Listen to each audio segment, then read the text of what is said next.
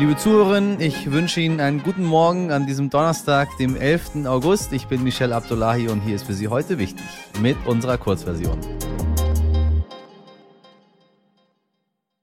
Zuerst für Sie das Wichtigste in aller Kürze. Wir starten heute mit einem, sagen wir mal, amüsanten Thema. Endlich können Sie wieder über das Jugendwort, ja, des Jahres abstimmen, liebe Jugendlichen HörerInnen. Zur Auswahl stehen fabelhafte Wörter wie Smash, Digger, Wild oder Sus. Sie wissen, was ich immer Sus ausgesprochen habe, was ich auch ein bisschen geiler finde. Ähm, also, Sie wissen, sus, das bedeutet verdächtig. Das Jugendwort 2022 soll am 25. Oktober verkündet werden und gehört zu den bescheuertsten und albernsten Dingen, wie ich finde. Aber es sorgt für eine hier und da mal ein bisschen amüsante Diskussion. Ich würde zu gerne mal diese Jury sehen, die da sitzt und darüber entscheidet. Und das Digger 2022, ein Wort, was ich ungefähr eine Million Mal am Tag benutze, seit ich, keine Ahnung, zwölf Jahre alt bin, 2022 Jugendwort werden soll, weiß ich nicht so genau. Der ehemalige US-Präsident Donald Trump steht gerade gewaltig unter Druck. Erst diese Woche durchsuchte das FBI sein Haus in Mar-a-Lago und gestern sollte er in New York unter Eid aussagen, aber er verweigerte die Aussage. Das sind allerdings getrennte Verfahren. In New York wird ihm vorgeworfen, dass sein Unternehmen, die Trump Organization, den Wert von Immobilien künstlich aufgeblasen habe, um höhere Kredite von der Bank zu erhalten. Umgekehrt sollen die Immobilienwerte zu niedrig angesetzt worden sein, um weniger Steuern oder Versicherungen bezahlen zu müssen. Was das FBI ihm vorwirft, ist bisher nicht so klar. Ich sage nur sass. Tut mir leid, musste sein.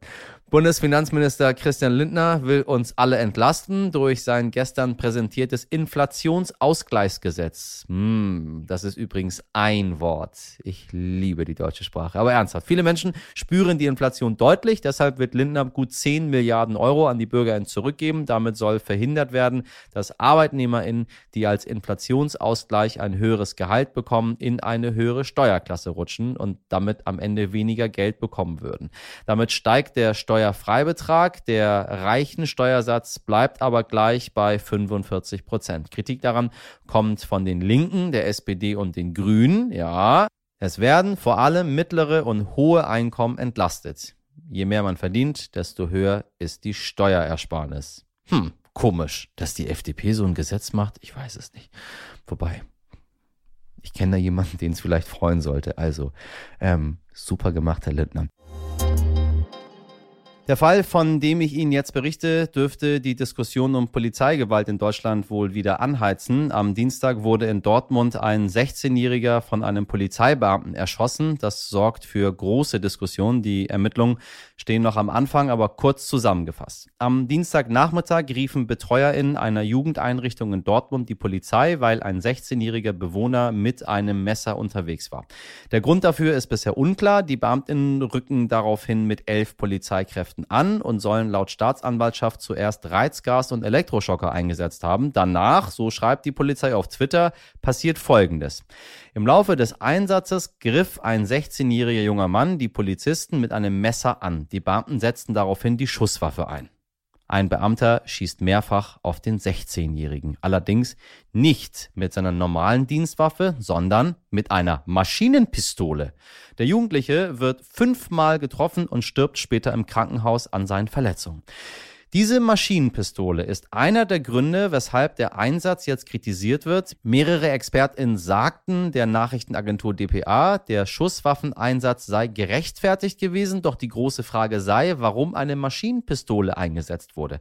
Ein weiterer Kritikpunkt, der Jugendliche kommt aus dem Senegal und soll möglicherweise in psychischer Behandlung gewesen sein, so die Staatsanwaltschaft. Noch am Dienstagabend versammelten sich deshalb Menschen vor der Polizeiwache und berichteten in Redebeiträgen von ihren ihren eigenen Rassismuserfahrungen mit der Polizei, berichtet Spiegel Online. Jetzt ermittelt aus Neutralitätsgründen das Polizeipräsidium Recklinghausen gegen den Kollegen. Ein übliches Vorgehen in solchen Fällen. Die Polizei in Dortmund versucht über Twitter bereits zu beschwichtigen. Wir verstehen, dass der Einsatz an der Holsteiner Straße bei vielen Emotionen auslöst. Dennoch bitten wir Sie vor Abschluss der Ermittlungen durch das Polizeipräsidium Recklinghausen von Spekulation abzusehen. Warten wir mal ab, was das eine Polizeipräsidium über das andere Polizeipräsidium herausfindet. Und ich sage Ihnen, eine Krähe hackt der anderen kein Auge aus. Aber die Hoffnung stirbt zuletzt. Lügde, Münster und zuletzt Wermelskirchen. In Nordrhein-Westfalen sind in den letzten Monaten und Jahren große, grausame Tatkomplexe von Kindesmissbrauch bekannt geworden. Der Grund dafür, dass dort so viele dieser Taten aufgedeckt werden, ist vermutlich, weil dort seit geraumer Zeit genauer hingesehen wird. Und dabei ist klar geworden, es geht hier um ein Ausmaß, das wir vorher nicht kannten. Auch mein heutiger Gast, Sternreporter Matthias Bolsinger, sagt, wir müssen mehr über diese Fälle sprechen. Er hat über Wochen recherchiert und mit vielen ExpertInnen, PolitikerInnen und Betroffenen gesprochen. Deshalb holen wir diese schrecklichen Verbrechen heute ein wenig mehr aus dem Verborgenen. Matthias, ich grüße dich. Guten Morgen. Grüß dich. Guten Morgen. Also, äh, schwieriges Thema gleich zu Beginn in der Früh, Kindesmissbrauch. Ähm, du hast auf dem Thema viel recherchiert. Äh, kannst du uns mehr dazu sagen? Was, was begegnet einem dort überhaupt, wenn man wenn man in so einem ekligen Feld unterwegs ist? Welche Menschen hast du getroffen? Was, was sind die Geschichten, die die erzählen? Also ich beschäftige mich beim Stern schon seit einiger Zeit mit dem Thema Kriminalität und auch mit sehr harten Themen. Aber ich muss sagen, dass dieses Thema schon mit dasjenige war, was einem am meisten im Gedächtnis hängen blieb. Kurz zu unserer Recherche. Wir haben diesen, diesen Fall Wermelskirchen, der jetzt vor einigen Wochen in der Öffentlichkeit kam, zum Anlass genommen, nochmal genauer hinzuschauen und zu schauen, wie groß ist das Ausmaß an Kindesmissbrauch in Deutschland? Was macht es mit den Menschen, die davon betroffen sind und wie kämpft der Staat dagegen? Und ja, unsere Recherchen haben ergeben, dass dieser Tatbestand einfach wahnsinnig verbreitet ist und nicht nur am Rand der Gesellschaft, wo man den vor Jahren vielleicht vermutet hat und wo viele ihn vielleicht auch gerne hin verdrängen möchten, sondern das geschieht mitten ja. in unserer Gesellschaft und es ist wahnsinnig weit verbreitet. Und die Ermittler sagen uns, dass sie kaum mehr hinterherkommen. Hast du irgendwelche Zahlen für uns? Ähm, wenn wir so Statistiken der letzten, ich sag mal, Jahre und Jahrzehnte uns anschauen, äh, haben sich viele Dinge verändert, insbesondere was irgendwie Gewaltdelikte und so weiter angeht. Es ist alles ein bisschen besser geworden, äh, nur um den Leuten draußen ein bisschen auch Hoffnung zu machen. Wie schaut's beim Kindesmissbrauch aus? Insbesondere auch der, die Dunkelziffer, die man wahrscheinlich gar nicht ermitteln kann.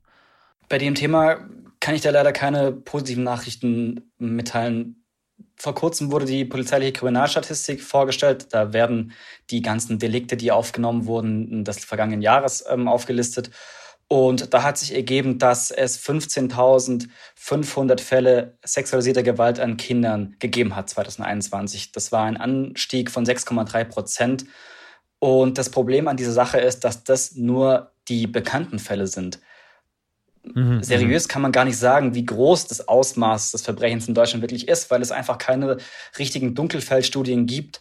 Ähm, nur mal so als Vergleichsmaßstab, vor sechs Jahren, vor sieben Jahren hat ähm, die Uni Regensburg eine Studie durchgeführt und kam zum Ergebnis, dass nur etwa ein Prozent der Übergriffe auf Kinder den Behörden bekannt sei. Und es gibt eine WHO-Schätzung, dass ein Prozent. Und äh, es gibt eine WHO-Schätzung, der zufolge ein bis zwei Kinder pro Klasse in Deutschland sexualisierte Gewalt erfahren haben. Das bedeutet, das Ausmaß dieses Verbrechens ist riesig in äh, Deutschland und die Ermittelnden, die können auch wirklich nur sagen, wir versuchen gerade dieses Dunkelfeld zu erhellen. Aber wie groß es am Ende ist, wissen wir alle nicht. Es wird gerne von einer neuen Dimension der Grausamkeit gesprochen. Nun hast du auch mit äh, Kerstin Klaus gesprochen, die seit März Missbrauchsbeauftragte der Bundesregierung ist. Ähm, die wehrt sich gegen diese Lesart sehr vehement und sagt, es ist einfach nur zu einer größeren Sichtbarkeit gekommen. Äh, das Thema ist einfach viel mehr auf dem Schirm der Bevölkerung. Obwohl es eigentlich schon lange Struktur hat. Irgendwie geht das für mich nicht auf. Nun ja, Ihr Argument ist, wir haben jetzt die digitalen Medien, die Sichtbarkeit auf solche Taten wird immer größer. Wir schauen auch erst seit einigen Jahren so richtig hin. Also für viele war dieser Missbrauchskomplex in Lüchte Viele erinnern sich vielleicht, das war dieser Komplex, ähm, der auf einem Campingplatz in Nordrhein-Westfalen aufgedeckt wurde. Für viele Ermittelnde und Politikerinnen und Politiker war das so eine Art Augenöffner und Urknall. Man hat bislang diesen, diesen Tatbestand immer so ein bisschen verdrängt und hat nicht drüber reden wollen. Aber das hat eine Dimension erreicht damals, da musste man drüber reden. Und Beispiel Nordrhein-Westfalen. Dort hat man dann eben die Sache ernst genommen, hat dann die äh, Kapazitäten aufgestockt, um zu ermitteln. Und dass jetzt mittlerweile immer wieder in Nordrhein-Westfalen diese Missbrauchskomplexe ans Tageslicht kommen, das ist kein Zufall. Das liegt nämlich daran, dass die Ermittelnden dort einfach genauer hinschauen. Und deswegen redet man jetzt drüber. Ohren auf. Falls wir Sie mit unserem Podcast am Morgen nicht aus dem Alltagsstress befreien konnten, dann habe ich jetzt einen sehr effektiven Tipp für Sie umarmen Sie Ihre Liebsten. Ja, eine Studie des Social Brain Lab am Niederländischen Institut für Neurowissenschaften in Amsterdam hat herausgefunden, dass Umarmungen langfristig sehr gut für uns sind. Denn eine Umarmung sorgt dafür, dass der Körper das Kuschelhormon Oxytocin Oxytocin ausschüttet. Und das wiederum senkt unseren Stresslevel und den Blutdruck. Aber keine Sorge, für den Fall, dass Sie keine Person finden sollten, die Sie umarmt, dann gibt es eine sehr gute Alternative. Entweder Sie umarmen sich selbst, Affen beispielsweise machen das auch, oder Sie genießen ein leckeres Essen. Ja, wissen Sie was? Ich umarme Sie heute virtuell. Machen Sie die Augen zu und stellen Sie sich vor, wie ich jetzt leicht verschwitzt in ihre Nähe komme und sie dann umarme und ihnen ins Ohr flüster, du bist ein toller Mensch. Damit uns Umarmungen langfristig glücklich machen, reichen übrigens schon 20 Sekunden aus, hat eine Studie der American Psychosomatic Society herausgefunden. Und das am besten mit mittlerem Druck. So habe ich sie eben virtuell auch gedrückt. Mit mittlerem Druck, sagen Forscher in der japanischen Toho-Universität.